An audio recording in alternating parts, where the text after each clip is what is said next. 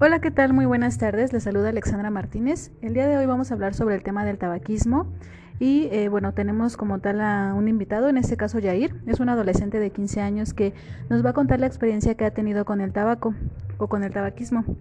Ahora bien, para continuar, el tabaquismo es una enfermedad adictiva que llega a ser crónica y recurrente, que consiste en el consumo de tabaco de una forma adictiva eh, es la principal causa de mortalidad prematura y evitable en países desarrollados.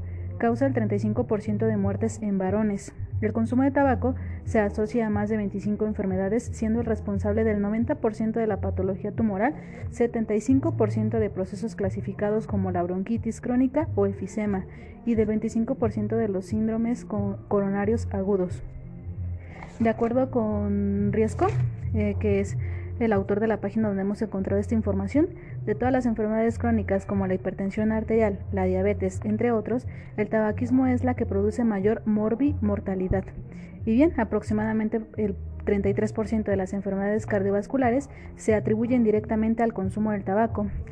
Ahora bien, todos estos productos llegan a contener nicotina. Este es un ingrediente psicoactivo muy adictivo, lo que provoca que, bueno, que queramos tener la necesidad de consumir más y más y más. Eh, hoy nos encontramos con Yair. Es un adolescente de 15 años de edad que nos viene a platicar sobre su experiencia sobre el tabaco. Adelante, Yair. Buenas tardes. Hola, gente. Buenas tardes. Les saluda Yair. Qué gusto que nos acompañes, Yair. Cuéntame, ¿desde qué edad empezaste a consumir tabaco? Yo empecé a fumar a los 12 años de edad. Empecé a consumirlo por curiosidad, me gustó y me dejé llevar. Primero comencé por uno en la mañana, uno en mis ratos libres uno en un cierto tiempo ya no eh, llegaba a tener mucha ansiedad. Claro, entiendo. Desde que comienza lo que sería la, la, ansiedad y bueno, ese tipo de situaciones que tú vas sintiendo, ¿en qué momento te diste cuenta que necesitabas salir de ahí? Que tú dijiste, necesito hacer algo para dejar de tener esta vida que llevo.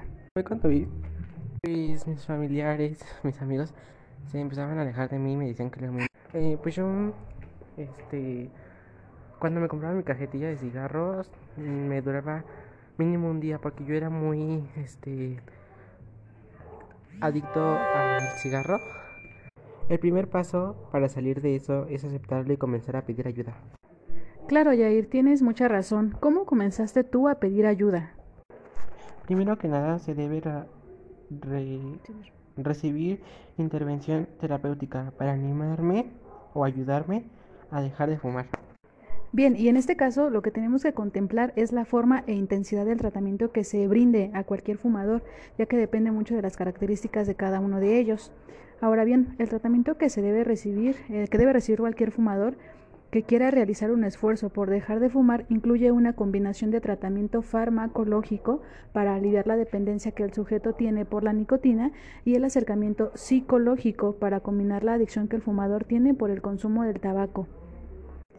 Bien, eh, queridos oyentes, como lo comenta Yair, hay diversos programas comunitarios que, de prevención del tabaquismo que son impulsados por la OMS, en este caso la Organización Mundial de la Salud, y otras asociaciones científicas distintas y destinadas a sensibilizar a los líderes sociales y a la población general para poder eh, convencerles de la necesidad de adoptar hábitos de una vida saludable.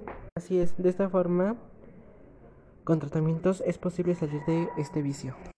No olviden que para que estos programas obtengan resultados aceptables es necesario que cumplan aspectos como la prolongación en el tiempo, la implicación de los profesionales, la participación de los medios y el establecimiento de normas restrictivas sobre el asunto del tabaco en las instalaciones. Ahora bien, eh, pues esto sería todo por mi parte. Nosotros nos despedimos. Gracias, Jair, por acompañarnos en este episodio. Les deseamos eh, una excelente tarde. ¿Algo que quieras agregar, Jair? Les digo que piden ayuda profesional y urgentemente. Y gracias a ustedes. Gracias, querido público. Hasta luego.